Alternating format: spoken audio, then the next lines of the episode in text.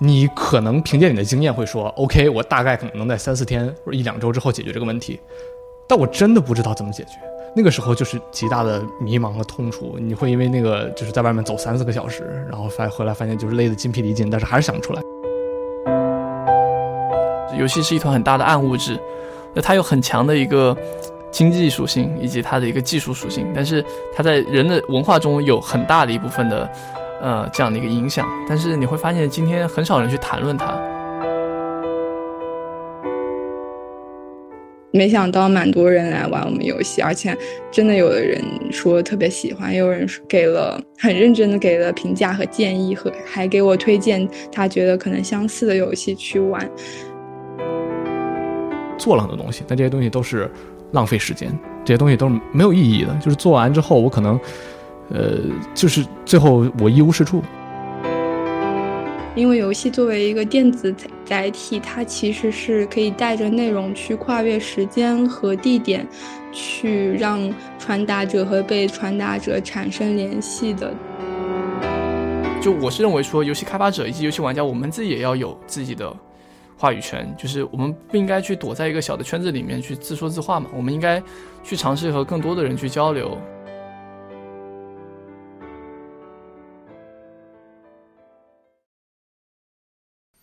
二零一九年的时候，集合搞了一个游戏创作活动，Boom。最初是在开源的掌机进行开发。我们当时第一次做这种开发者的活动，有很多的不足。不过没想到来了一百六十多个开发者，三十天做了四十三款游戏。我们当时还办了一个线下的大会，把这些开发者请到现场，让玩家和开发者之间面对面的沟通。到二零二一年的时候，随着逐渐的复苏。我们的核聚变也恢复了，所以我们想，Boom 这么好的活动还得办呀。于是第二届的 Boom 也如期举办了，这次更狠，十八天的时间里诞生了七十多个游戏。到今年，Boom 也已经办到了第三届。这次我们找来了参加过 Boom 的开发者，这些年轻的开发者有的还在上大学，有的研究艺术，有的在大厂担任制作人。这期节目不仅是他们的故事，更是他们对游戏的思考。究竟什么是游戏？我们故事的第一位主角是一位现在在腾讯 Next Studio 工作的年轻的开发者。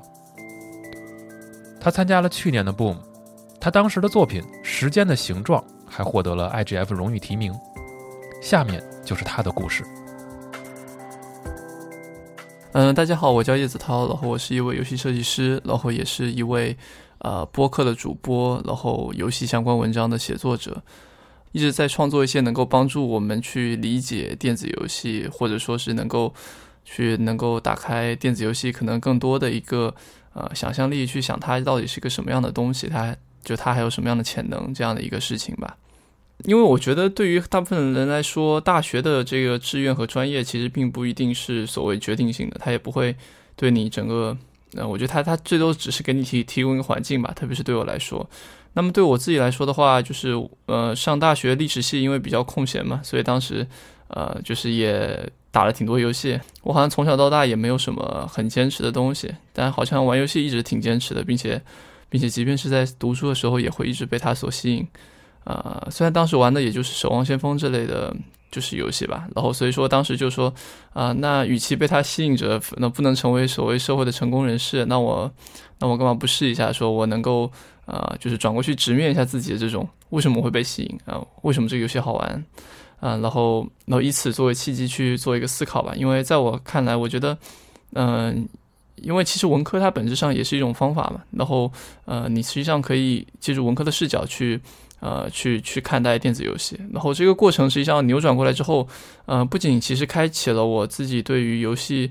啊设计和游戏策划相关的这种从业相关的一系列的反思吧。但其实那个时候其实没有特别多的从业取向。然后后来我在巴黎就是交换的时候，当时回国想要找份实习，然后刚好 Next 这边呃创立不久，想要有更多这种偏创意型的和这种偏向呃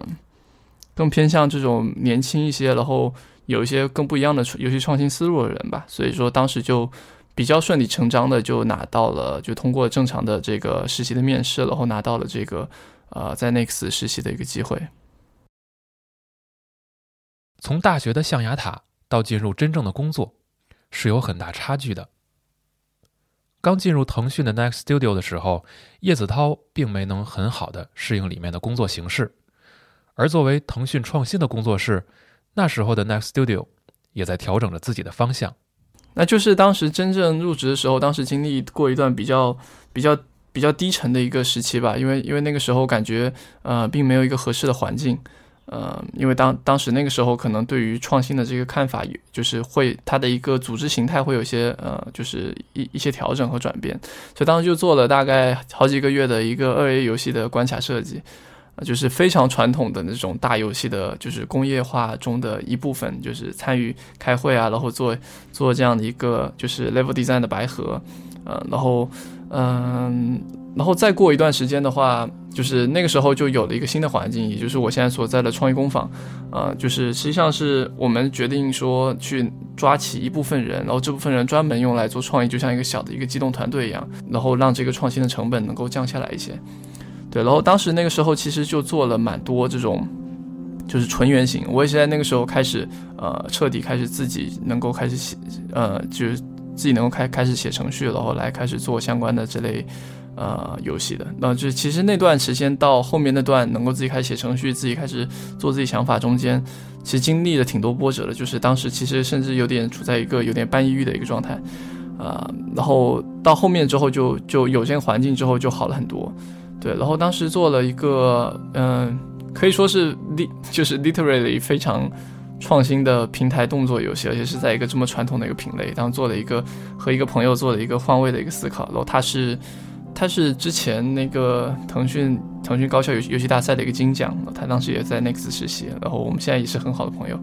然后当时就一起做在那样一个玩法创新，后来就后来这后来这个玩法后面就预立项了，然后后面就在啊在这个玩法上面去继续做了一年多吧，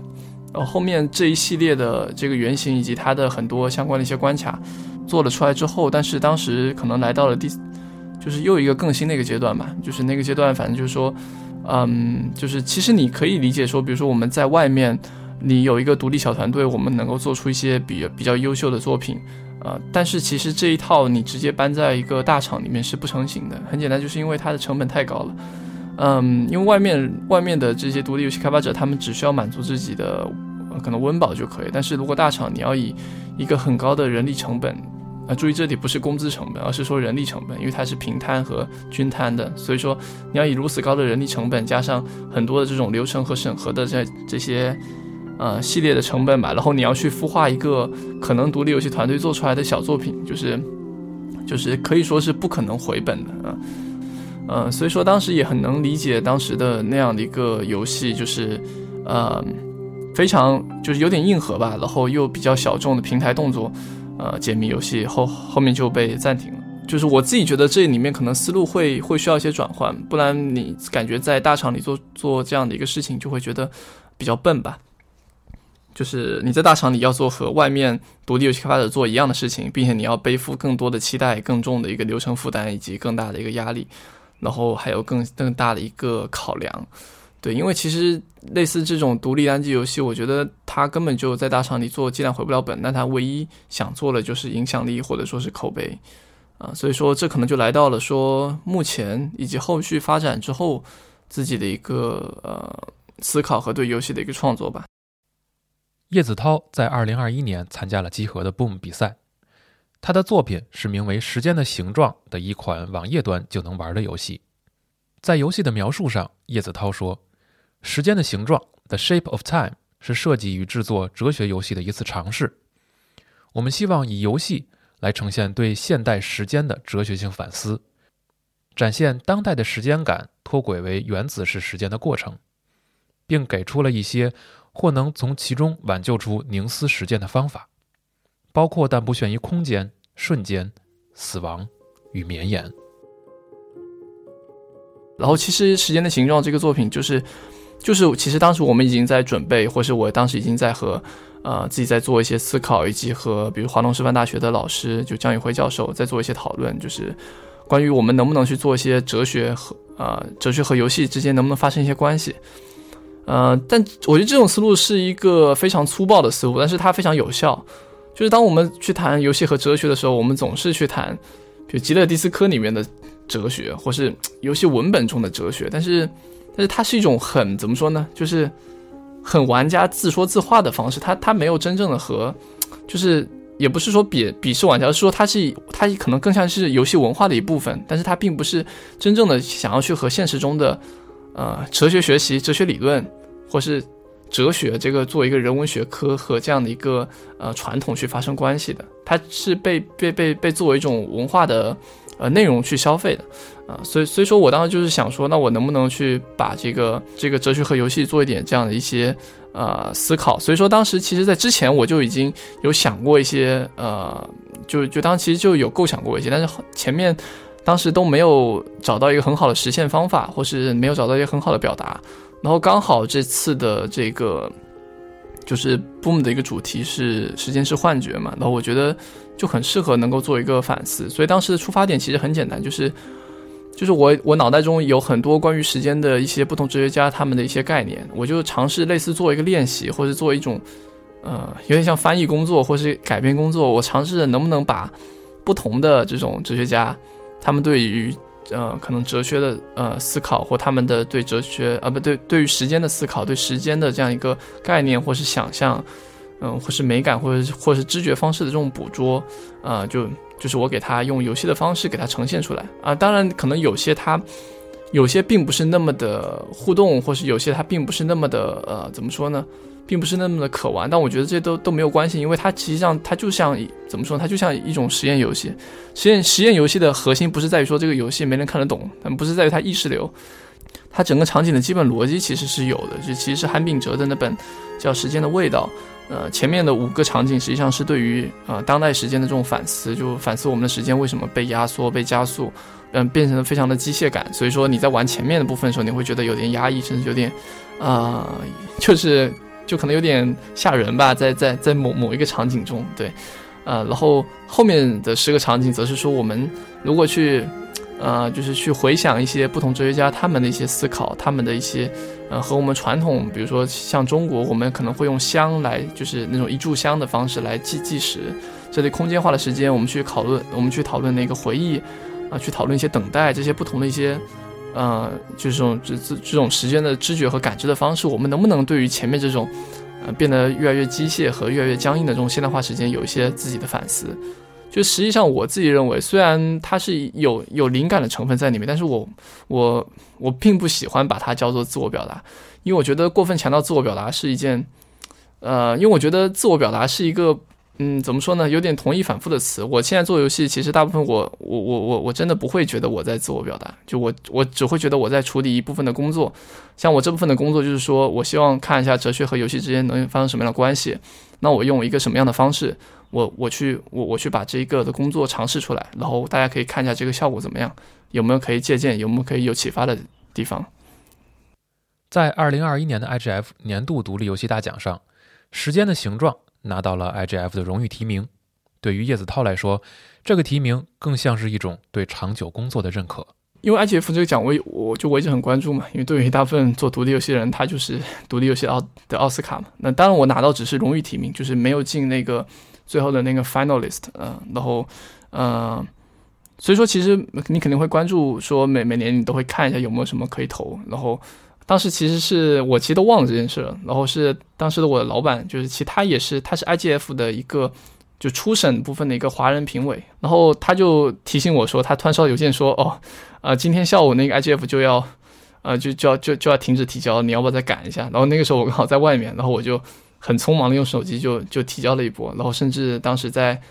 呃，前面的十多天我都还没有，他都还没有英文版本，我是后面才。才补上的，就是就因为本来就很很关注，可能时间形状它的这样一个思路，呃，可能是有机会去拿那个 Novel Award，因为如果你关注 Novel Award，就它是创新奖嘛，它里面都是一些我称作怪游戏，就是奇葩游戏，呃，我觉得可能一部分可能会接近于一些先锋先锋游戏吧，然后我也蛮想看一下说，类似我的这些作品放到一个。国际的一个环境上面会得到什么样的反馈。因为其实对我来说，我自己的独立游戏审美其实更多可能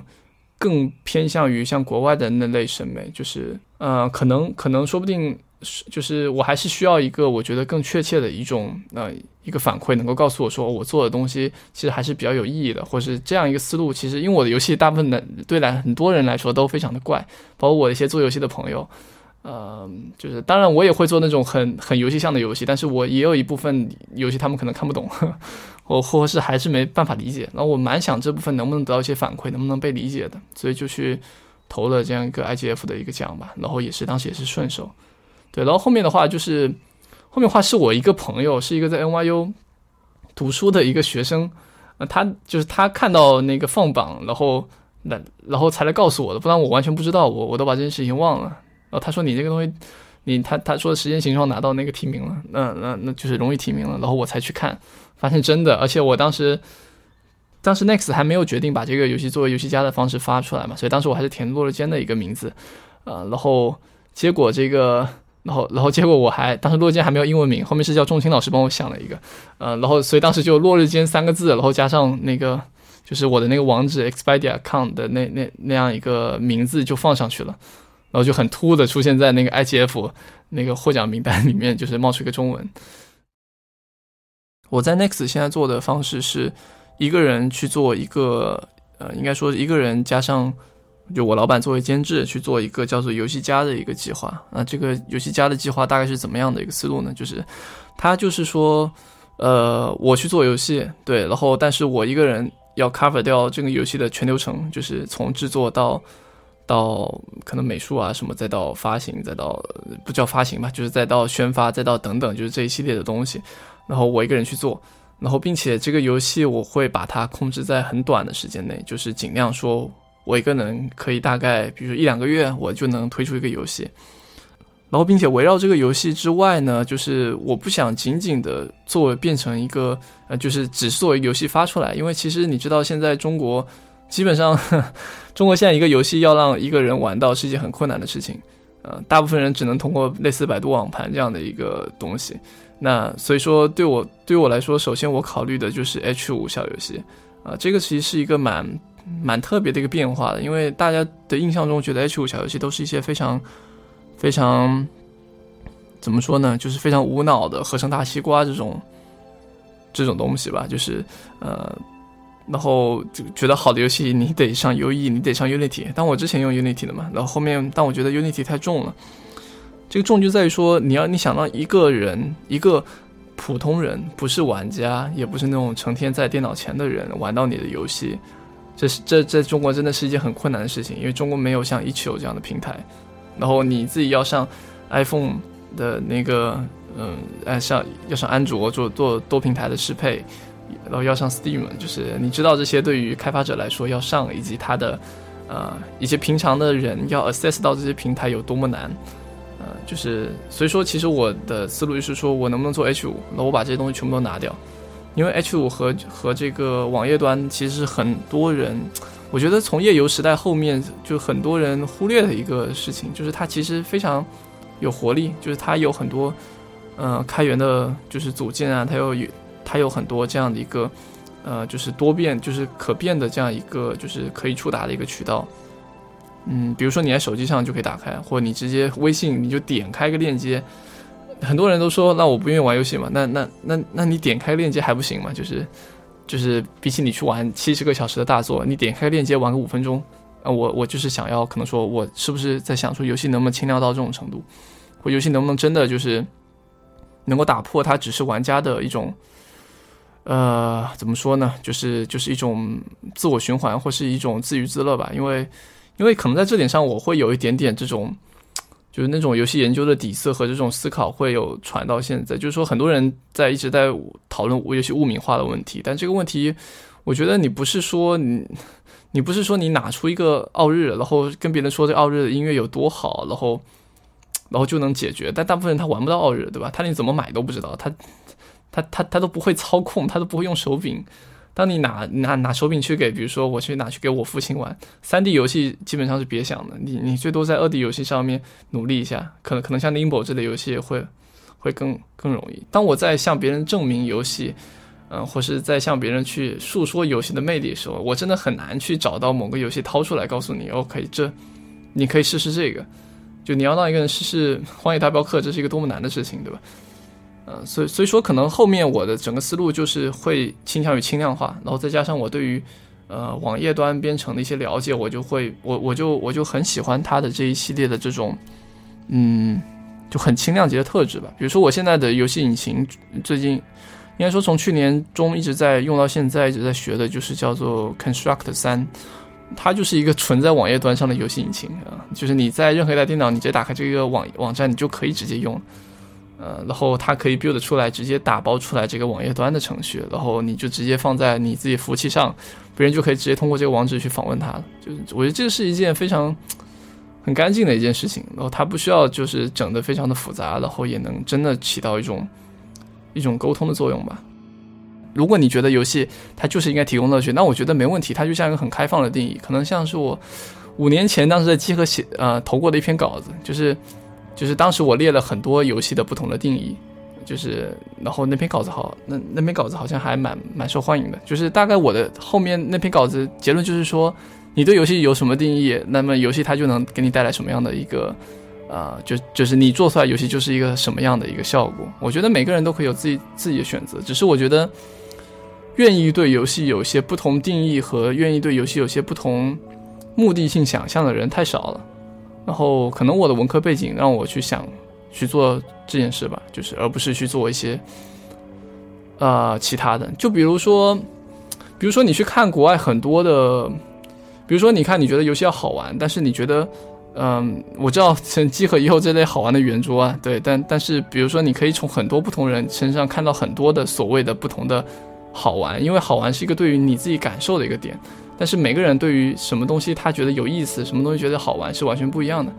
啊，比如说，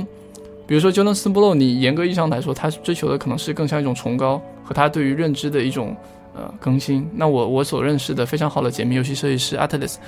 他他会觉得他希望他他希望在解密游戏中带来是一种顿悟，能够让他。就是就是头皮发麻的那种呃科学意义上类似科学发现的那种体验，那你可以说它是一种乐趣嘛？你也可以这么说，但但但是这个就很微妙。那那那比如说，比如说一些更典型的吧，比如说艾迪芬奇的回忆这种游戏，它它也不是单纯只是为了玩呢。就是我觉得纯乐趣的、纯 for fun 的这样一些游戏其实蛮多的，特别是像任天堂他们已经做的很好的。然后在后面的，我觉得不同设计师他们都在自己对游戏的设计的处理上，有自己他们自己的一种呃独特的个人风格和一种美学。然后，他他他绝对是没办法，呃，用一种反过来我们用观众的方式去套用的。嗯，比如说，比如说，我觉得最好玩的有可能就是比如说 Getting Over With Benny Foddy，Benny Foddy 他的游戏都非常的有趣。但是因为在我但在我看来，不是说他的游戏都很有趣，而是因为他选择的这样一个设计的领域是在于说，他一直在琢磨着，就是就是游戏中的物理系统，以及啊，比如说游戏中我们去做一个人的骨骼，它的一个骨骼的一个动画，它之前会产生什么样的 bug？那这样的一些 bug，它可能会带来一种怎么样一种新奇的一种移动和操作的一种身体的一种感觉。那在我看来，它的有趣是基于它的的这部分的一个设计所产生的，所以说。所以说，我觉得游戏是不是有趣，或是它是不是，啊，是不是 for fun，这个是一个非常抽象的一个，啊，怎么说呢？是一个是一个比较抽象的一个事情。然后就是不能这样一概而论吧。然后你会，你就可能你会觉得说，时间的形状不那么有趣。但是比如说有些人在里面他觉得很震撼，那我觉得他也是一件很有意义的事情。然后有些人会觉得，嗯，有比如有些人在在集合的评论上面开开始写小作文，那我觉得这也是特别好。呃，然后。我觉得对于我来说，这样一类游戏更多是希望大家有更多的启发吧。其实，其实我觉得做游戏，特别是在跟卷的时候，那个时候干的时候，那种非常劳作，那个时候其实很快乐。就是，就是，但他其实也就就就其实也挺痛苦，就是因为，因为比如说，比如说我因为我程序不是特别好，所以其实当时在做进入场景的时候就有遇到这个程序的问题。当时还是朋友。叫了一个程序老哥帮我过来梳理了一下思路，然后才才后面才写出来。然后像建像时间的形状也是后面，比如说打包，当时特别赶，因为比较晚才启动，然后就各种拖，各种各种呃各种修修补补，然后就搞得非常的狼狈，嗯，但是你回头来看，你都会觉得它就像一个，就我觉得做完进入场景和做完时间循环都会有一种感觉，就是好像它就好像就好像你生了一个小孩，但是这个小孩他已经脱脱离你了，就是你感觉你把你很关注的某一部分的东西，把它放到了你之外。然后甚至我都会，我都有时候会不记得起说我在我是我创作的他了，就是这种感觉。所以我会觉得，所以我会觉得，呃，这可能是他同时觉得，呃，因为劳作嘛，劳作又加上创作，他他绝对是一件呃很有意义，然后并且可能痛者并快乐的事情。我觉得大部分的创作者可能都是这样的。二零二一年十二月，斯坦福中国社会创新年会分会场游戏知识分子论坛上。叶子涛在现场做了一个演讲，名字叫《电子游戏的文化困境》。他在演讲中探讨了一个问题：现代的电子游戏是否能作为一种文化，被严肃地进行研究？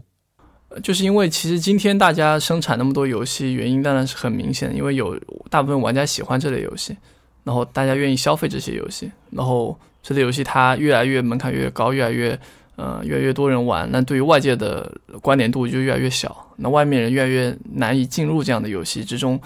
那他也很难去尝试去理解类似这样一些乐趣。然后，所以，我所以在我看来，电子游戏它就像一个，或者说后面那那位北大博士朋友，就是呃呃那呃那个单超的话说，就是游戏是一团很大的暗物质，那它有很强的一个。经济属性以及它的一个技术属性，但是它在人的文化中有很大的一部分的，呃，这样的一个影响。但是你会发现，今天很少人去谈论它，就放在一个非玩家的圈子里面去谈论它。但你真的去思考游戏的时候，你会发现它里面其实有太多东西是和外界的一些事物有关联的。嗯，当然，这我觉得也是集合在做的一部分，就是你，你就总是能从游戏聊到任何东西，对吧？嗯，当然我做的也也是可能类似，但是我的思路可能会比较不一样。我可能希望从创作者和一个呃学科的角度去去思考它。比如说，比如说类似这样的游戏家，那我如果在呃游戏和哲学之间，我能不能找到一些相关的一些通路？比如说，我现在思路就是一个是呃呃，能不能有一种哲就是哲学游戏？我们能不能在游戏中加入更多的这种嗯，比如说扩大游对游戏的定义？我们能够谈更多的呃，我们有更多的这种哲哲学游戏的可能性？那是不是哲学家或是今天的一些哲学研究，他们也可以用游戏的方式来来表意他们的，来去展示他们那些哲学研究的成果？你要知道，现在大部分是就是大部分的这种哲学工作者和学科的啊，就是学术人员，他们还是通过发论文的方式来进行的。就我希望能够将游戏和外部的这种文化能够发生非常直接的一种联系吧，然后能够希望能够在这个球体，就是 球体和这个文化领域之间能够有更多的一种。呃，交流和信息的交换，所以为什么，呃，我在做的这一类东西会有一个很强的一部分，就是关于交流。比如说我自己的落日间播客，我会去邀请别人一起来谈论这些东西。嗯，还有一个没有被，还没有被正式公布，但其实已经做的差不多的一个小作品，就是关于写诗的。就是在那个领域里面，比如说我请了上海的呃作家 BTR 老师，请了说唱歌手小老虎啊，请了。青年诗人就是一个复旦的一个博士朋友，然后我们来合作去做一些和诗歌有关的一些游戏。然后你可以在这个游戏中，你去尝试去用游戏的方式去写诗。那那它是真正我觉得它能够为诗歌这样一个可能在今天已经嗯没什么人提它的东西，然后能带来一点新的生命力的同时，也能给游戏拓宽一种更多人对它的想象和对它的一个定义。那么我觉得这个是我现在就是。怎么说呢？我自己称作是跨学科或是一种界面式的一种研究创作方法，这个是我自己的一种工作方式。更多的是，我觉得希望这些独立游戏能够真的被人看到。因为比如说，你做了一个很小众的游戏，放在放在 Steam 上，然后就算好评还不错，嗯，那又如何呢？就是接触到你的还是那批玩家，呃，而不是真正新的人，或是外界有拥有话语主动权的人。所以，其实那篇文章虽然很多人会吐槽说，我那篇文章虽然我批判黑化，我自己还是用黑话去。去讲，但是，但是你不可避免，现在就是就我是认为说，游戏开发者以及游戏玩家，我们自己也要有自己的话语权，就是我们不应该去躲在一个小的圈子里面去自说自话嘛，我们应该去尝试和更多的人去交流。我觉得可能我的思路就是说，我希望能够再跃出来一点。对我来说，我觉得大部分我的大部分的时时间都是或大部分的精心力，就是平常的生活状态就是在。啊，我今天能不能再多翻一篇文章？嗯，然后明天能不能呃把这个博客给它录出来？然后呃这个游戏的防沉迷系统明天能不能接好？那我能不能这个编程再再再多写一行？就我觉得都是很多这种，其实都是这种蛮平稳的东西在做的。然后这些东西其实做的时候，它就像往一个。就是就就最近玩 Tunic 嘛，它里面有那个许愿井，就是往那个许愿井里面一一直在丢丢金币，然后可能然后可能有些时候，或是他得到一些回音，或是有些反馈的时候，那个时候会，嗯，就是会可能会比较特殊，就是你得到的反馈。但是我觉得对对于我来说，最普通和最平常的还是，可能当时就开始写作，并且呃一直可能五六年前开始开始一直到现在都在，呃。都在写东西，然后都都都在分享，就是这类的创作对我来说，我觉得是最关键的嘛，也是那种，我觉得没有必要去神话某个瞬间，或是神话某个，呃，比如说某种论述，但是，就我觉得对我来说，就是很具体的这种积累和这种，就像我刚才说说的那种很很具体的工作，它才是一个呃对我来说更重要的东西嘛。我不会用自我表达来描述我的创作，而是我我会用工作计划。因为其实自我表达大部分都是很自恋的，但是如果你是用工作的方式的话思考的话，那它往往是对他人有意义的。因为自我表达是废话，然后因为我们没时无时不刻都在自我表达，就算你觉得说你在做出一个无聊的东西，那个也是因为其实是因为你选择暴露了你无聊的这一面，啊，然后自我表达它有点让人想到一种艺术家的这种灵感或者是一种天才这种神话，觉得说我我是情感的喷薄，然后。啊，这种生命的耗费，但是其实工作计划它会更加长期主义，就它不仅意味着着说你做了这个东西，它会有长期的价值，然后也意味着说它应该是一件你可持续的，并且能够一直持续做下去的一个东西。就你有一个呃基本的一个方法，然后能够让你推动的这个东西能够可持续的运行下去。然后还有就是说作品，包括我写的东西，作品这些东西，它带来的应该不是应该对于我的一个关注，而是应该对于这些作品以及比如说。对于时间，它的一个哲学，比如说对于时间哲，嗯时间的形状里面谈到的，它对你自己生命的一个思考，然后比如说对于这个游戏和哲学相关的一些工作，应该带来的是对这些领域的一些关注，然后而不是对我自己的关心吧。所以我觉得对我来说没有什么很神话性的瞬间。我觉得，嗯，对我来说，其实我觉得能够一直这样做下去，并且啊，并且能够保持类似这样的一个呃。一定程度上的自我的一个空间，就是自自己决定自己的工作方式，以及自己决定自己一些工作的一些兴趣和和创作的一些自由的这样的一一个方式，我我觉得就很满足了啊。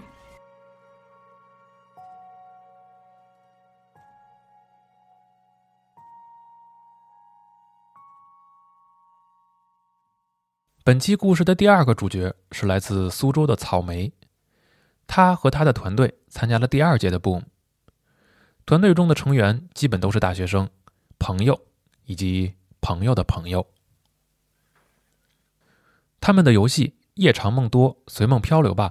获得了投票第二名的好成绩。他们不仅做游戏，还为自己的游戏做了一个正方体的异形手柄，玩家在线下试玩的时候可以用抛起的方式玩游戏。下面就是来自草莓的自述。呃，我叫草莓，然后我是一个数字媒体艺术在读的大四学生，然后我们团队里一共有五个人，制作和策划是我，程序是麦麦，美术是小贤，手柄制作是浩谦，然后音乐的名字叫 B B E E B，呃，程序麦麦是我非常好的朋友，然后他的专业是计算机科学，在上一次。就是我们的 Boom 比赛里面，他其实是从零开始学习又一次的开发，就很辛苦，因为这是他第一次接触游戏开发，然后一边自学软件，一边完成游戏的全部编程工作。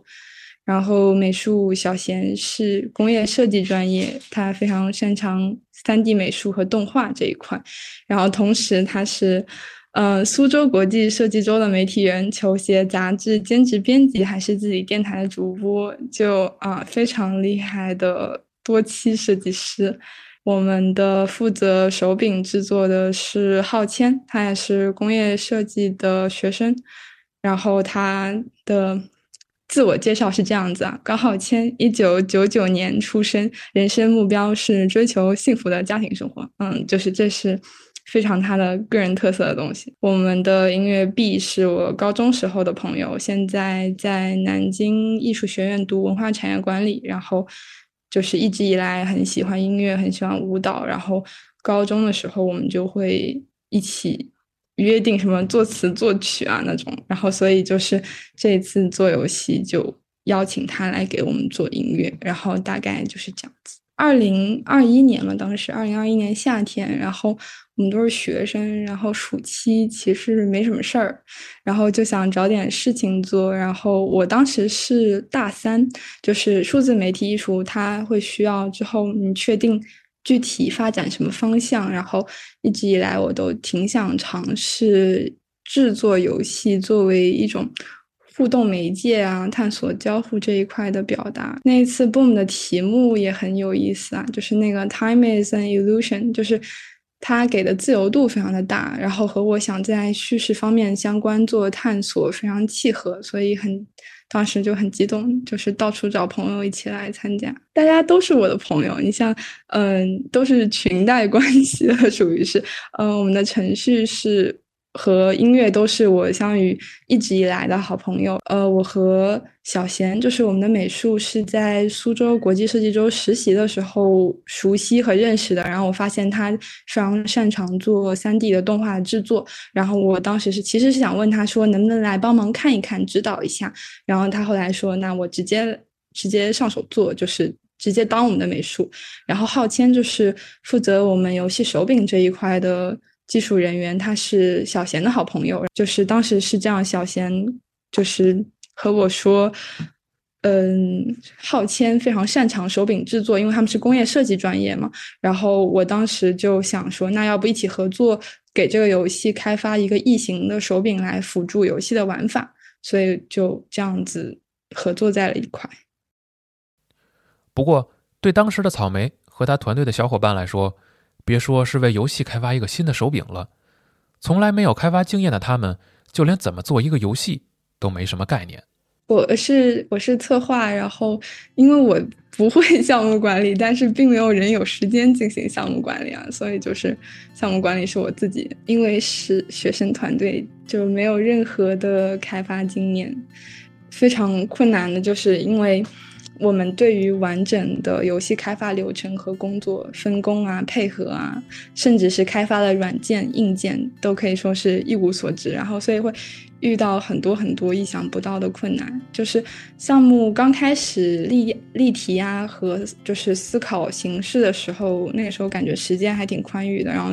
就是截止日越来越近，然后就。还是有项目管理的事故，因为我们一共有六个关卡，我们是以关卡为单位交替的推进美术和程序的工作的，但是因为时间上的把握不是很到位，所以最后三关其实是在截止的前两天熬夜通宵才做完，就是前面三关是前面那么久做的，后面三关两天之内做完的，甚至在游戏做完之后，我们。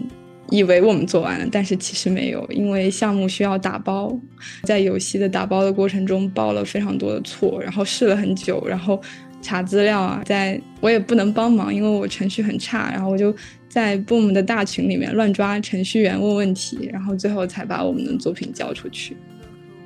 嗯，做的时候刚开始设计思路的时候，其实最开始是没有的，后来听说，因为。我也有在上工业设计的课嘛，然后觉得这种，嗯，tangible interaction 就是那种可触摸的交互形式，它非常的，呃，能传递的信息维度比远比电子要高很多。刚好那我们有这样负很擅长这一部分技术的人员，然后就想，那我们围绕这个游戏去创作一个手柄，然后比还在说，在我们游戏里面就是。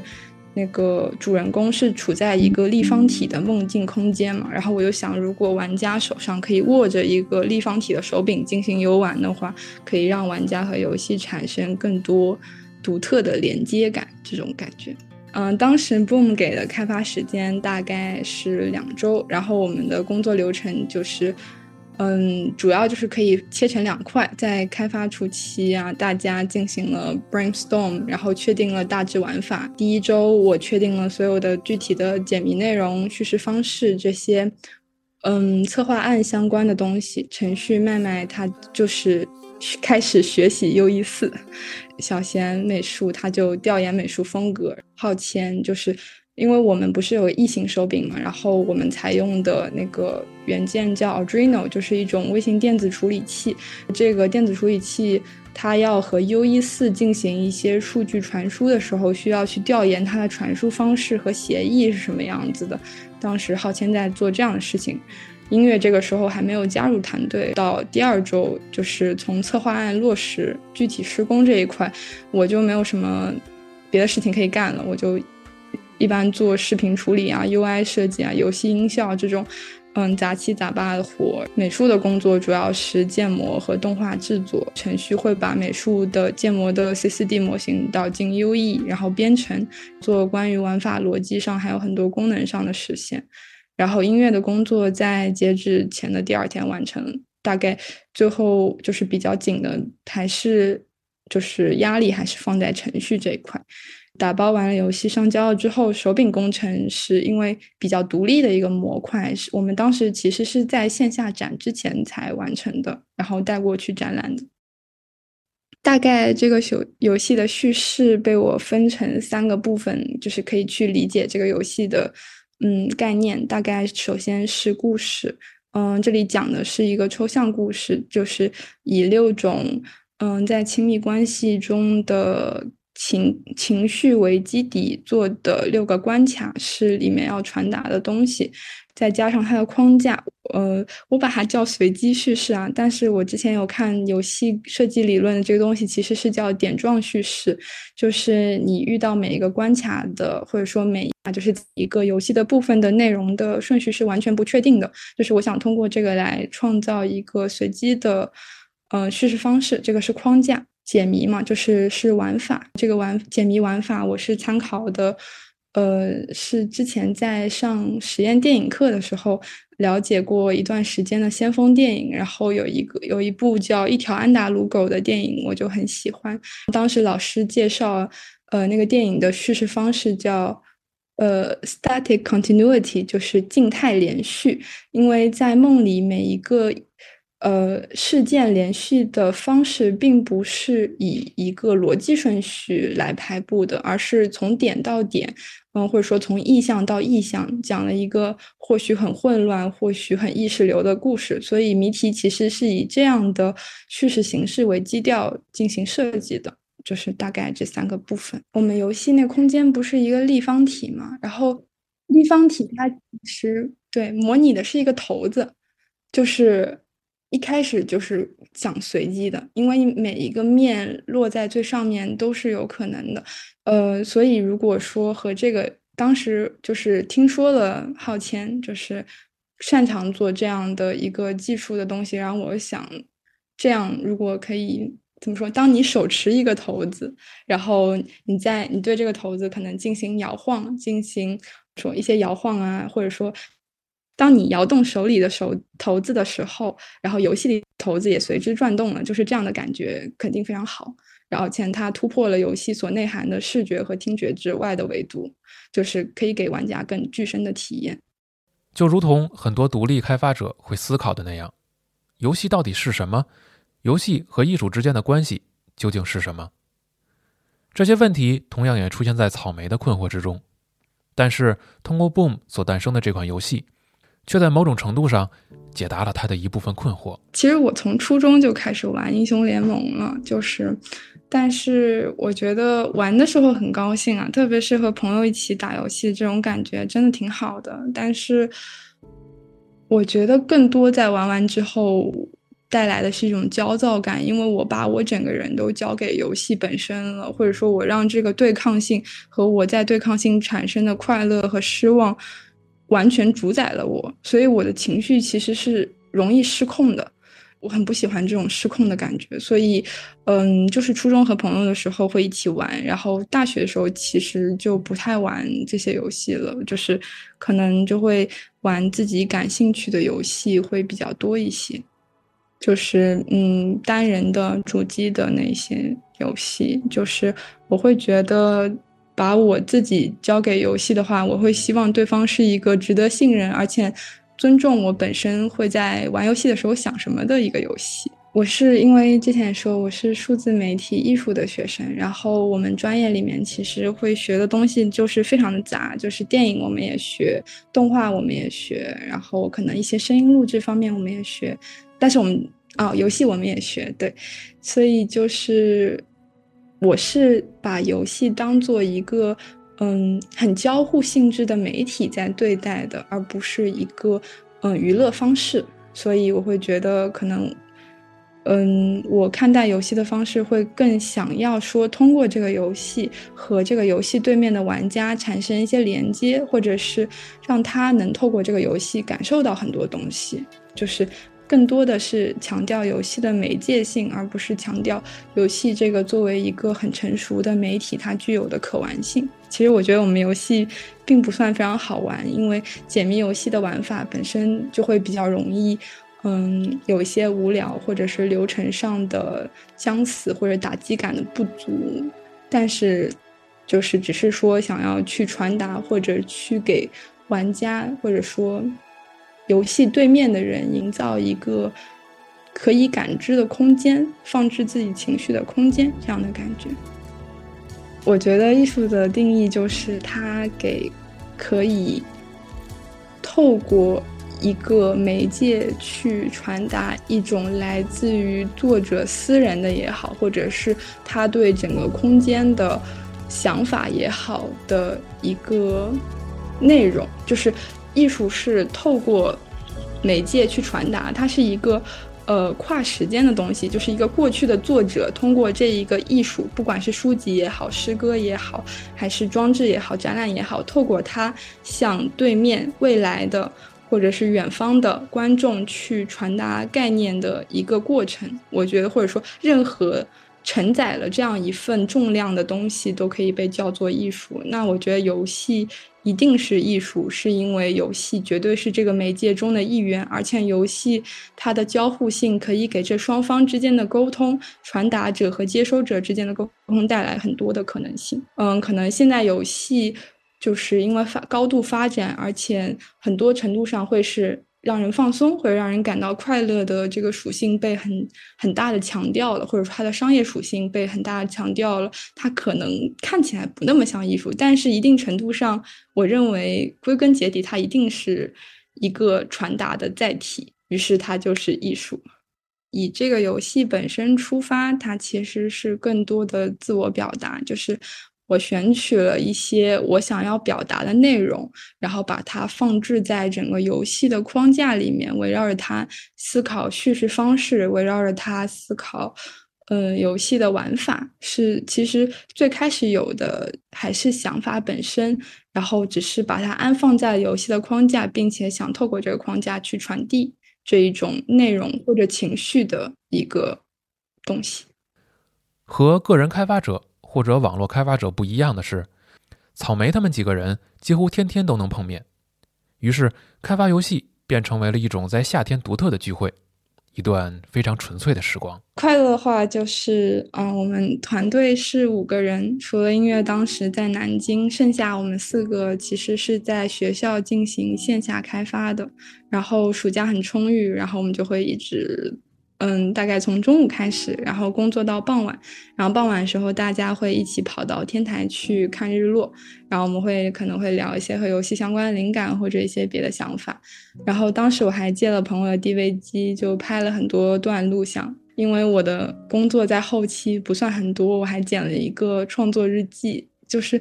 觉得那种时候，就是大家聚到一起，为了一个工作，虽然你都不知道是为什么一定要做这个工作，但是。大家为了一个目标努力，而且最后真的做出来这个事情，真的还挺高兴的。包括一起在制作过过程中的半集体生活，然后大家相处又非常的融洽，就非常非常的高兴。在游戏开发进程中，其实会。呃，常常有无力、内疚和一些焦虑，因为作为策划，在游戏的具体实现和执行过程中，嗯，无论是美术编程还是我们的手柄外设，我能帮到忙的地方其实很有限。大概就是我一周第一周处理完整体策划和玩法之后，第二周大家根据实际策划案工作了，但是这个时候我能分担的就只有。一些杂活，然后很多时候就是看到大家在很辛苦的工作，就会感觉很内疚。当时我记得我还买了一个八号球，就是一个占卜道具，就是你可以想一个问题，闭上眼睛，然后你摇一摇它，还会给你一个结果。给你个答案，然后我就天天对着那个八号球问：我们的游戏真的可以做出来吗？我们的游戏真的可以在截止之前做出来吗？就是，但是他真的还蛮好，就是他每次都跟我说可以，然后我就很高兴。但是有时候就会又觉得很不安，就会反复问，反复问，就还挺蠢的。当时就是做完了之后，我就会觉得真跟做梦一样，就是满脑子都是觉得。太牛逼了，真做出来了！但后又会想说，如果打死我，我都真的再也不想做游戏了。因为在这个过程中的煎熬和焦虑，特别是我会觉得我帮不上忙，然后或者说这种失控感，会让我觉得很难受啊！但是现在还是在乖乖参加这一次的 Boom。二零二一年的广州核聚变，我们把 Boom 上的游戏搬到了线下，专门做了一个展区。草莓他们的游戏也在核聚变上展出了。到了线下，体验又变得不一样了。玩家能够拿着他们自己做的手柄快快来进行操作，给游戏提出建议和赞美。而对草莓他们来说，线下展出更重要的是能够和 Boom 的其他开发组见面了。广州核聚变线下展览的时候，本身我其实特别忐忑，因为我们作品算是很抽象又很实验，然后我甚至觉得这种解谜流程并不算是传统意义上的好玩，内容又是把私人情绪现在搬搬到一个公众语境下来表达，我其实不觉得大家的接受程度会很高，但其实。没想到蛮多人来玩我们游戏，而且真的有的人说特别喜欢，也有人给了很认真的给了评价和建议，和还给我推荐他觉得可能相似的游戏去玩。然后当然最感动的其实是隔壁隔壁回廊制作组的美术光子，当时他玩完之后跟我说。真的太好了，电波完全对上了。问我这种谜题究竟怎么想出来，当然就觉得特别的感动。因为我自己玩这个游戏的时候都是为了测试，就玩吐了。就是每次玩这个游戏只是要过流程，看哪里会不会出 bug。当把它拿给别人的时候，然后会发现原来或许对有一些人而言，这个游戏真的是可以给他们带来快乐或者说是感动的，就觉得。其实挺值得的，就是很多在游戏制作过程中的痛苦或者说努力都挺值得的。Boom 的线下展示的时候，就是并不是自己待在自己的摊子上看自己的玩家反复的玩自己游戏，这其实有点处刑，因为有时候会有 bug。然后，但是如果就是把自己的摊子交给队友，然后去别的摊子串门，就会非常的好玩，因为。看到一起展出的 Boom 的作品，就会觉得很神奇，因为都是同一个主题，但是每一个制作组的阐释思路也好，呃，游戏类型也好，都是完全不一样的。每个游戏真的都很好玩，所以就是借这个机会认识了很多新朋友，真的觉得非常好。呃，刚才在聊游戏的媒介性，提到了，其实因为游戏作为一个电子载载体，它其实是可以带着内容去跨越时间和地点，去让传达者和被传达者产生联系的。但是像现代线下这种场合，其实一切就是时间也统一了，地点也统一了，而你可以面对面的看到玩你的游戏的人，他。可能在某一个谜题解不出来的时候是什么表情，还是玩完了之后是什么样的反馈？我觉得这事情对我来说很有意义，而且大家人真的都很好，给的鼓励非常的多。就是当你看到你过去花了两周啊虽然听起来两周很少啊，但是真的很辛苦做了一个东西，被一个人拿在手上，或者认真的从头开始去探索。因为，呃，在你制作过程中，你呈现这个游戏的形式是逆向的。你首先有一个想法，然后你把它做出一个整体。而它给玩家的体验的流程是，先是一个整体，玩家才会从这个整体之中慢慢吸收到你想要表达的东西也好，或者这个游戏能给带给他的整体感知也好。所以观察这个流程也是蛮有意思的，就是因为线下把把时间和地点统合在了一起。关于未来的职业选择，草莓现在还没有一个清晰的方向，他也许会进入游戏行业。成为商业游戏的一部分，也许会继续游戏研究、游戏设计的内容。未来的可能性还有太多，也许他会成为一个调酒师，也说不定。我自己肯定会考虑嘛。我本身学术没，然后我又觉得游戏很有可能性，所以我会在未来研究生想要继续进修游戏设计专业。既然我都学这个了，那肯定会想要进去。但是我又觉得现实其实还挺严峻的。我对进入国内的大型游戏公司的开发团队这件事有一点怵，因为毕竟资本导向那种盈利模式和我对游戏寄托的探索故事性也好、叙事性也好，在近期肯定是冲突的。我有这样的一个经历。就是在以前我去面试过的游戏策划，然后到了二面，然后面试官和我闲聊的时候问我说：“你更倾向做世界观架构还是文案？”我说都行，但他。说的就挺直白的，他说，在国内大多数团队里，做游戏剧情和文案相关的职位，其实，在游戏开发团队里是处于最低重要性的一个地位，所以听了这个话，感觉还挺伤心的，就。觉得确实是我想做的很多，但是如果进入一个这样的一个行业里面，我不是很确定我能做的有多少，还有他到底需要我做的东西和我真正想做的东西一不一致。一定程度上，除了进入行业，不是还有独立游戏这条路可以走吗？但是我可能也会觉得，完全的投身于创造以自我表达为基础的纯粹的独立游戏，可能很困难。就是先不说他需要的想法、精力、构思，或者是他本身，嗯，能传达到的，或者说玩家喜不喜欢他，做完一整个游戏需要的资金和热情，可能这个负担就已经很大很大了。所以我觉得在这种情况下，我可能会，呃，成为一个调酒师，当一个酒保，就是。想做一些或许看起来和游戏关系不大的工作，但是对我来说，游戏是通过各种组合虚拟要素进行表达，然后调酒是组合现实要素，其实都很像是做实验。我特别喜欢做事情，就是做实验，就是做很多看起来可能没有意义，但是或许会好玩，或许不好玩，或许讲东西还挺有意思的一个，嗯。一个一个行为，除此之外的话，嗯，如果能在自己喜欢的平台工作，我觉得也应该是一件很幸福的事情。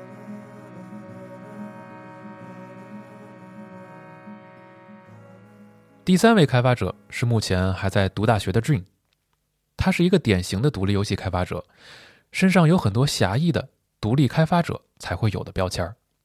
在上学没投资。做过很多其他工作，一个人开发游戏。二零一九年第一届 Boom，他就做了一个平台跳跃游戏，拿了那一年的第一名。策划、程序、美术、音乐，他全都是一个人自己做、自己弄。下面是 Dream 的自述。呃，好的，我是电灵，也可以叫我 Dream，然后现在是一名学生，同时呢也在做一些独立游戏的开发。其实就是我参加的经历有两次，就是如果算上现在正在参加的这一次的话，啊，就当时是在集合的 App 里看到的这个这个活动，然后那个时候其实我还没有太去做过游戏，然后就想着要不要去试一下。那个时候就开始跟我的舍友，也是我后来一直参加 BOM 合作了很多次，然后我们自己也有很项目合作过很多次的一个伙伴。然后问了一下，他他说要不要去？那个时候正好报我们又赶上在应该是八月份、九月份去去参与，然后又赶上开学的时候，就特别犹豫，说要不要去参与一下试试看。那最后真的是要开学的时候，那说哎算了，呃，这拼一波，然后去试试看。所以在那个时候就决定要和他一起，然后去参加这个活动。呃，因为其实这个东西，我觉得有一个非常非常好的前置条件，就是我在那个之前其实已经做了非常非常多。呃，各种乱七八糟的工作，然后我可能在初中小学的时候接触过 Flash，那个时候就有一点想做游戏，但是因为完全搞不懂代码相关的东西，所以只能做一些小的、非常简单的动画。然后到后来又接触了网页相关的东西，然后去做了很多技术相关的事情。然后后来又很喜欢去拍一些影像、微电影，然后或者做一些这种呃有声书，其实也都有尝试过。然后做了很多东西，然后我想，那有没有一件事儿可以把所有的这些东西都呃，整合在一起。然后一开始我可能觉得没有，我当时甚至跟朋友聊，会说，哎，我是不是可能要创造一个不存在的职业，才能去适应我这种就是做事情的需求或者想法？但后来发现，哎，游戏这个事情，其实真正去做的时候，它能够真正的完整的把我之前做过的所有的东西、所有的事情集中在一件事情上。这个时候，我觉得是一件非常美的事儿。然后当时就想，哎，那我要不要去呃去尝试一下，去做一做试试看？所以这个东西其实呃，真正到游戏这一块是。比较自然的，当然也是因为有 Boom 这个契机。但是之前可能因为做了很多事情，又比较迷茫，需要找到一个，呃，一个一个小的事情吧，然后能把这些事、这些所有的想做的都整合在一起，集中在一起。其实一个人做游戏，就包括我现在在重新做，我之前就是一个 Game Jam 的参赛作品叫《柯南忍者》，然后现在在重把它重置为一个可能更完整的游戏。这个过程真的是涉及到了游戏的方方面面。那其实可能会有很多，比如说具体的美术、音乐、音效上的困难。但我觉得真正做下来，感到一个人做一个完整项目最大的难度在于，你跟这个项目会紧紧的绑定在一起。这个的时候，你的个人的状态会极大的影响项目的状态。因为像我是一个特别喜欢。做工具的人，然后我之前会给自己开发一些小的软件来用，然后我就会发现，开发这些软件工具能够让我在流程上、工业流程上可能更接近一种，呃。大厂或者说工业化的感觉，但其实因为我只有一个人，所以我完全无法释放我的生产力，无法发挥出那种就是因为一个很流程化的体系或者一个工作流程，使得哎这个活儿可以分配给你我他，但最后其实还是得一个人来承担这个工作流，那最后就导致，比如说如果我生病了，那项目就要耽搁；如果我状态不好，那就会不好，或者这个项目停滞了，会反反过来影响我的一个可能，比如说精神状态。所以最后其实如何去？平衡就是自我跟项目之间的这个关系，才是真正最有难度的地方。当你平衡好了，其实具体的一些困难呢，都是可以很自然的在最终吧，很自然的去克服。其实我爸妈不是特别鼓励我做这些事情，然后从很久以前就是，然后他们对我也比较严格。可能在我学习成绩相对好一点的时候，他们会相对的放宽一些，对。但是整体上肯定是，呃，不鼓励我做这些事情的。呃，一方面可能他们觉得会确实会有些不务正业，对吧？然后没有去做那些真正该去做的事情。但同时还有一些原因，可能是他们对这个行业本身或者对我做的事情也没有那么的了解，或者说我可能也没有一个特别好的机会去向他们。介绍和阐明，最后就导致可能他们一直就是在朦胧当中不鼓励我去做这些事情。一定程度上已经习惯了，因为这个事儿从非常非常早以前，可能就是初中的那个时候，当时就会有很多这样的冲突啊矛盾，到现在基本已经就是可以非常。也不说熟练的应对吧，但就已经习惯了这种这种状态。呃，我可能会觉得如果有支持会更好一些，但是没有支持既然是一种常态，那我就去做。但有的时候这种不支持，它也会成为一种支撑我走下去的动力。就是有的时候会有一种类似反叛的心理，但这种心理，呃，还是。不是很多，更多的时候就是我做项目可能会排除掉其他的一些外界的影响。只要我能进入到一个比较认真的状态，那其实外部的事情就可能会是相对次要的。我一直对打造一个世界特别的感兴趣，然后我希望这个世界，不管是我能逃避进去，还是能让我跟呃很多人一起一同。踏入进去，然后去感受的这样一个世界，对我来说是非常重要的。那电子游戏其实给了我这样的一个很好的机会。那我觉得可能说，比如说像文字冒险，或者像其他的这样的类型的游戏，比如说这个角色扮演，它可能也能很好的去呈现一个世界。但我觉得真的让你特别有代入感、特别有沉浸感进去的，一定是动作化的，是你能在这个世界当中去运动。这个时候你会非常非常自然的把自己跟手柄跟那个角色联系成一个整体，然后你就感觉你真的。在那个世界当中，在那个世界去体验它的一个，比如说物理的规则，体验一个他的状态，可能这是一点。另外一点是，我觉得。就是当时我想了很多东西，我总觉得，呃，不做平台跳跃的话，它可能在我看来没有那么像游戏。然后当时我没有去特别明晰这个东西到底是为什么。其实现在我回过头来看，我觉得大概能明白，就是它并不是不像游戏。它当然各种类型的游戏它都是游戏，而且都有它们各自的特质。但重点在于，呃，平台跳跃游戏或者说。带有动作的游戏其实是计算机游戏、电脑游戏所特有的一种特质，因为比如像呃文明，文明它的官方的宣传就说它是一个呃非常厉害的电脑桌游，它其实是在用非常强大的电脑技术去模拟桌游上的一些概念或者说理念。但是平台跳跃游戏或者带有动作要素的游戏，它其实引入了一个在过往游戏当中很少见的东西，就是物理模拟。就是我们在现实中玩的游戏，当然我们是在物理的状态下去体验的，但是在这种虚拟的，不管是纸面上的游戏啊，还是说我们口头上的游戏，它其实是没有物理模拟这个层面的。那我对这个也非常的痴迷，我觉得这个是只有电脑这样的，就是具有很强的计算能力的情况下，它才能去模拟这个东西，并且渲染出它的画面。所以说我希望通过这样的方式去构建一个世界。那刚上手，毕竟毕竟是初学，那对于技能对这东西不了解，那从二 D 入手。那二 D 入手最经典也是相对简单，比较能找到好的这个教程的，那就是平台跳跃。所以最后就选择了平台跳跃作为当时算是一个小挑战吧。就是一旦你缺失了经验，你会发现有很多坑，你要反复的去踩，然后然后发现怎么。做出来这么这么烂，但是最后其实可能是有一些行业的共识啊，或者说一些别人总结出来的经验可以帮到。对，然后在这个过程当中，不管是美术，然后音效，还是说手感方面，其实踩了大量的这样的坑。但我觉得也是非常幸运的是，当时去找到了就是蔚蓝他们的分享，蔚蓝这个团队的分享，然后他们。因为做了很多年的平台跳跃游戏，所以给了一些非常非常好的经验，能够让我们很快速的去，比如像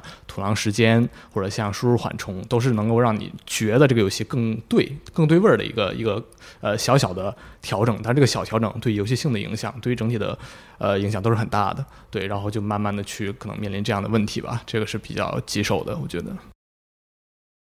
对于一个短时间的 Game Jam 来说，很多人会选择开发一个更加注重内容。而不是玩法的游戏，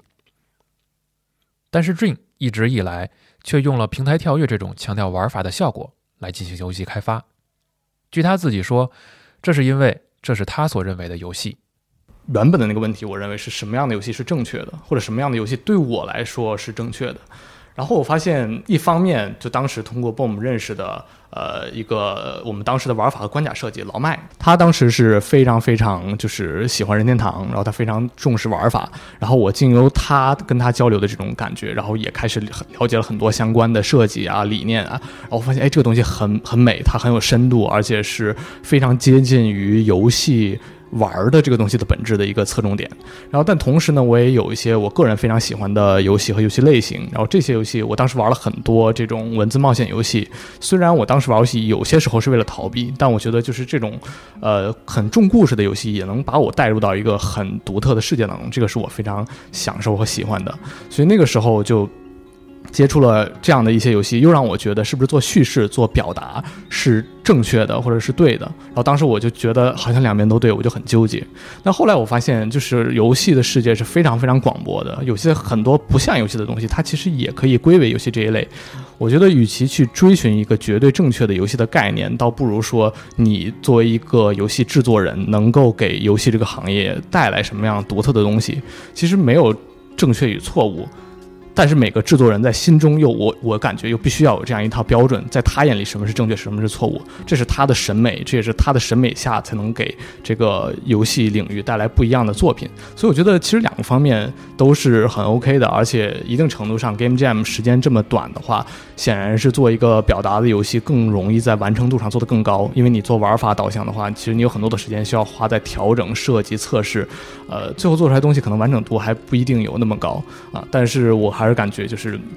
各有侧重，都是很很值得去去做的领域。然后我个人的话，其实也在尝试着在游戏当中去添加一些表达和这个呃关于叙事的一些设计。但是我现在因为整体上对于玩法以及游戏世界这个模拟相关的东西会了解更多一点，可能我现在就会相对的更侧重一些这方面的体验。其实我是一个非常非常会考虑就是商业性或者商业体验的这样一点，就是我做的几乎所有的东西，因为我之前也开发过软件，也做过很多东西，我基本一定会考虑它的界面够不够美观，它的体验感够不够好。一个是我自己，因为我我基本都是我自己作品的体验者，我肯定会特别在意这一点。另外一个的话，我觉得也跟我当时就是我初中的时候，当时有拉过一个小团队去做一个弹幕网站，那个时候教会了我很多关于产品设计相关的思想和理念。这个东西一直就是很深的影响影响到我，然后我就会一直特别特别注重这一点。包括像这一次重置《柯南忍者》的过程当中，我花了一个月的时间，基本只在做一件事情，就是把原来那个特别小的游戏，在游戏玩法没有和关卡没有发生几乎任何变化的基础之上，让它能够被更多人所接纳。所能够去玩的开心，这个东西对我来说比较重要。一方面，我可能希望能够通过我的作品去连接更多的人，有更多的人去玩去体验。另外一方面，我觉得对我来说，我本来就特别喜欢流行的东西，我喜欢去体验他们，我喜欢他们当中那些能够与人紧密相连的。特质吧，他们不一定有那么强的深度，但他们一定是把体验做得很好的，这个是我很在意，也希望去做到。最理想的感觉就是，如果能够靠这个独立游戏先赚到一些钱，然后通过赚到这些钱能够支撑我先把这样的一条做独立游戏的路径走下去，我觉得可能是一条比较理想的路径。就是去大厂，其实我觉得本身也。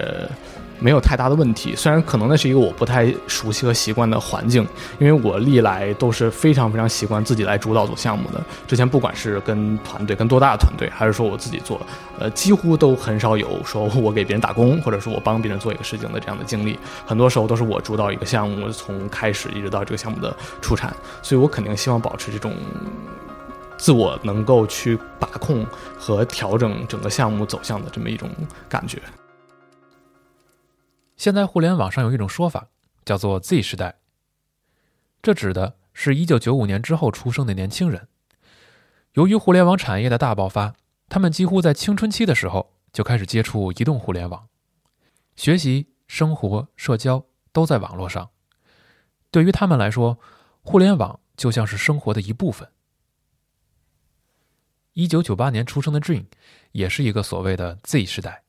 就先从我非常个人的体验而言，我之前就。有看过一些描述，比如说有些文章他会报道说，呃，当时因为我还在关注很很多产品的东西，然后从产品的角度，他们就会说，现在零零后是互联网的原生住民，所以你设计一个给零零后的产品的时候，你一定要注意他们的互联网属性，对吧？然后包括比如说 B 站它的上市视频，你会提到这个时代属于 Z 时代，Z 时代有他们自己的一些特质，我觉得这些东西是非常显而易见的。但当时我看这些东西就感觉很奇怪，就好像自己是动物园的猴子，然后再被观察一样，就是。就是我第一次看到一个以这种类似于局外人视角来描写我们局内的那种感觉，但我自己是完全没有这种感觉的，就感觉很奇怪。它像一个报道，但它不像是真实的体验。就从真实的体验来讲，我当时就跟一个朋友去吐槽，我说啊，那我也算互联网原住民了，因为我觉得这个东西就就非常自然，它就像食物、水、空气一样，就是如果你出生的时候就有空气，你就根本不会在意这个东西。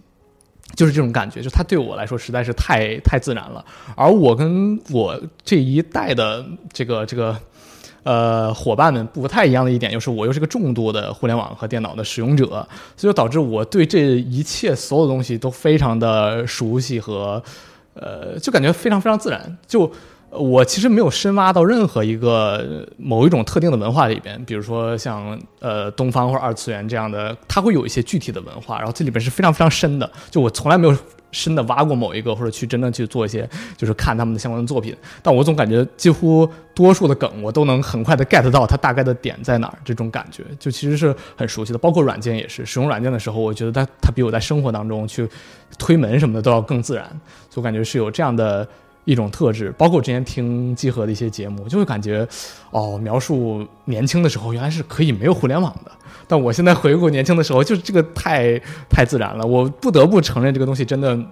就是截然不一样。就是当它成为一个基础设施，然后那你很早的时候就能接受到的时候，包括我现在就是感觉，因为之前有一段时间我过年的时候在做开发，然后那段时间我是断网的，然后当时家里没有网，所以我断网开发，断网开发就能感觉到。就自己好像突然在山洞里做开发一样那种感觉啊，就突然就是被被罩住那种感觉是非常非常不习惯的。所以我感觉其实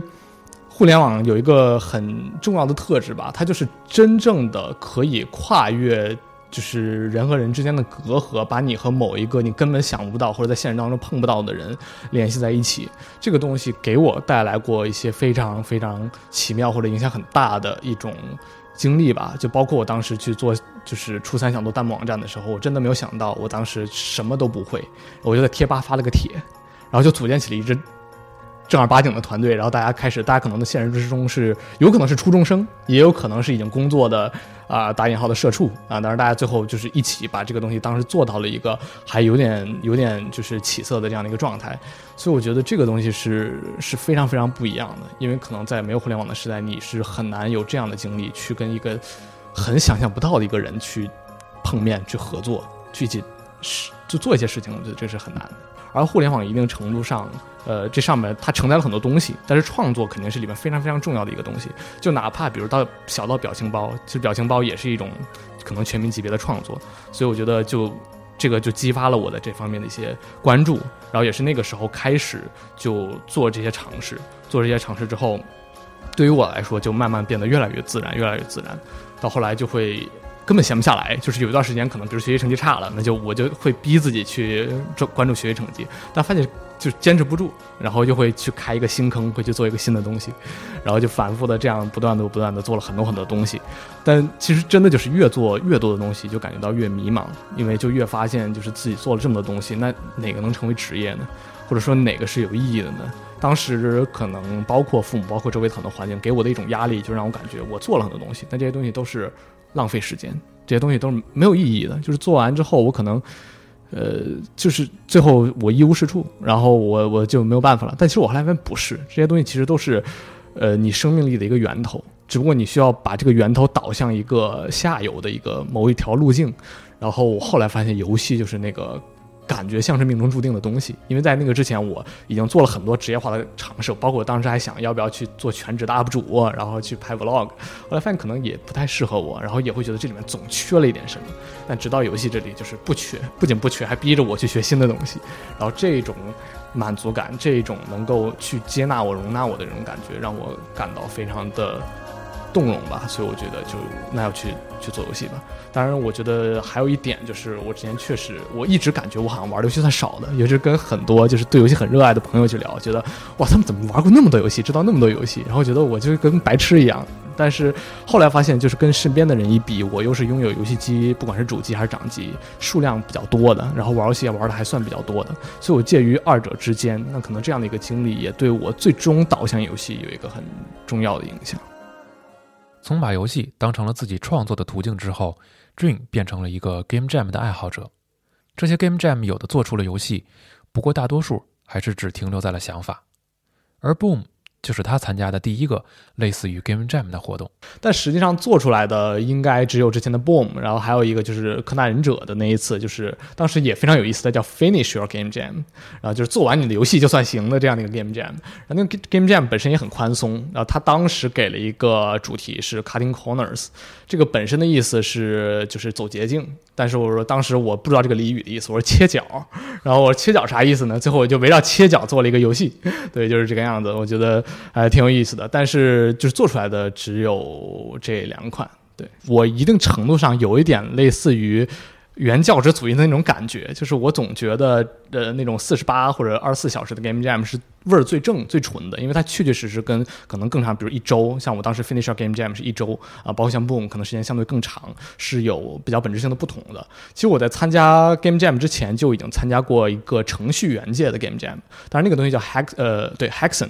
就是黑客马拉松，那个也是一般二十四到四十八个小时，然后围绕一个主题去开发一个，或者至少是设计一个软件出来。对，那个时候就感觉，因为时间很短，所以你被逼无奈，不得不从生活当中抽离出来，去全身心的投入到一件事情当中。而且你知道这个事儿马上就要结束了，所以之后你还可以回归到生活当中。那你这两天可能真的就是忘我，或者说。抛弃掉一些东西，包括像当时参加 Hexon 那个那个时候还是线下的，然后线下的话，大家就会直接就躺睡袋里面，可能熬到凌晨三四点，躺睡袋里然后睡两三个小时，起来第二天接着干活，那种感觉是非常非常独特的。一方面来自于你这个时间限制的压力，你需要在很短的时间内去做出一个东西，这个会让你很关注于就是这个东西最核心、最本质、最重要的那些东西。另外一个就是那种你真正脱离生活，你进入到一个不同的世界的那种感觉，那个也是非常非常独特的。它能够让你去经历一些，呃，完全打破你日常生活习惯的东西。我的熬夜就是从 Hexon 开始的，啊，就开始爆熬夜，然后包括之后参加 Game Jam 也是会因为 Game Jam 而去。集中一段时间，很集中的去设计、去体验。我觉得这个是关于这种短期内体验本身特别让我感到印象深刻或者不一样的点。之前有一个看到的一个一个小故事吧，算是就说有一个作家，他去星巴克，然后敲他的这个这个文章啊，然后这时候有哥们走过来说：“哟，您也喜欢写作，我也喜欢写作，我觉得写作太快乐了。”然后那个作家当时就说，他当然没有明说，他就是在这个这个文章中分享，他说：“这哥们儿一看就没写过作。”因为真正写作的人肯定不会以这种心态说这种话的。就实际上，创作绝对绝对它不是一件快乐的事情，它是一件非常折磨人的、非常痛苦的事情。但当然，它也不是纯粹折磨人，因为纯粹折磨人的话，可能也没有那么多人能坚持到最后。呃，其实痛苦，我觉得很多时候来自于迷茫。虽然迷茫本身我觉得是正确的，迷茫才代表你在做一些新的东西。但当你发现，就是你身边的所有人，你在网上查到的所有资料，你所看到的各种教程，主流的东西都帮不到你。你做的东西就是一个可能没有那么多人做过的东西，这种时候其实是有一点绝望和头痛的感觉的。你可能凭借你的经验会说，OK，我大概可能能在三四天或者一两周之后解决这个问题，但我真的不知道怎么解决。那个时候就是极大的迷茫和痛楚，你会因为那个就是在外面走三四个小时，然后发回来发现就是累得筋疲力尽，但是还是想不出来。但也会在有的时候就突然想到，但其实突然想到是你因为这几天已经搜了很多东西，然后看了很多东西而想出来的。呃，所以我觉得这可能是相对比较痛苦的点。但其实快乐的点，我也有一个很经典的我自己的例子，就是我之前。有一段时间，因为也是受当时集合在出有声书的影响，我就想送我朋友一个自制的有声书。然后那个时候去做那个有声书，然后当时就是我不仅做了那个有声书，我还给那个有声书开发了一个软件，所以这个工程量相对是比较大，我可能只有三四天的时间去准备，就从写剧本到录音，然后到剪辑，然后到制作软件，再到发给他。对，然后时间是非常非常紧张的。当时就是我在最终最终马上临近他生日的时候。还在剪那个那个那个那个那个音频，然后我当时就太痛苦了，就是一遍一遍的去去底噪，然后一遍一遍的去听各种不不好的这个声音，然后去去掉找音效，然后剪辑，都快崩溃了。然后突然就是我又坚持了一段时间，然后把这个东西一小个片段剪出来的时候，我反过去去听，带着音乐，带着音效，然后带着那个相对比较完善的那个语音，当时一瞬间我突然有一种眼泪往上翻的感觉。就有一种自己被自己的成品打动的那种感觉。明明是我已经做了这么半天，我已经很厌烦的东西，明明是我自己写的剧本，我找人录的，然后音频我也处理很多遍，但当成品展现在我面前的时候，真的是我能够被它所打动。那个时候，我觉得是非常非常好的。而且这个东西，我现在总结起来，可能就是这个作品让你看到了它的生命力。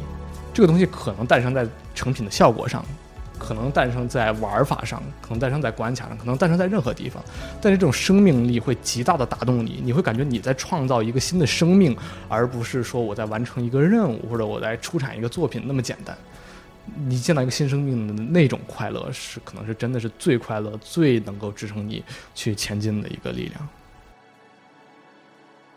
我初中那个时候，当时突然决定去做弹幕网站。其实现在回过头来看，那个点本身它可能只是一个转折点，它是一个之前积累的一个小爆发，但是。我还是一直认为那个那件事情那个决定对我来说影响非常非常大，它改变了我之后对很多事情的看法，它教会了我很多在之后非常重要的能力。我是也是借助那个机会学会了编程，学会了设计，学会了排版这样的等等等等的事项。它对我的影响可以说是决定性的。那另外一点可能就是决定参加 Boom，因为在那个之前我真的从来没有认真的考虑过说要去做一款游戏，那个时候从来没有这样的想法。但是因为 Boom 这样的一个。契机，我突然觉得好像去做一款游戏去试试看也可以。而真正做完之后，它又是一个转折点，就是可能从真正说去看人生的角度来讲，它不是说一个绝对的高峰，但是那个转折点在之后，就整个人生又发生非常非常大的变化。所以我觉得这个都是非常非常对我来说非常非常珍贵吧，也是对我影响很大。一次告诉了我，我之前所有的爱好可以往哪个方向去走。下一次告诉我，我这个方向下我究竟可以走哪样一条，不管是职业还是事业上的选择。哎，谢谢。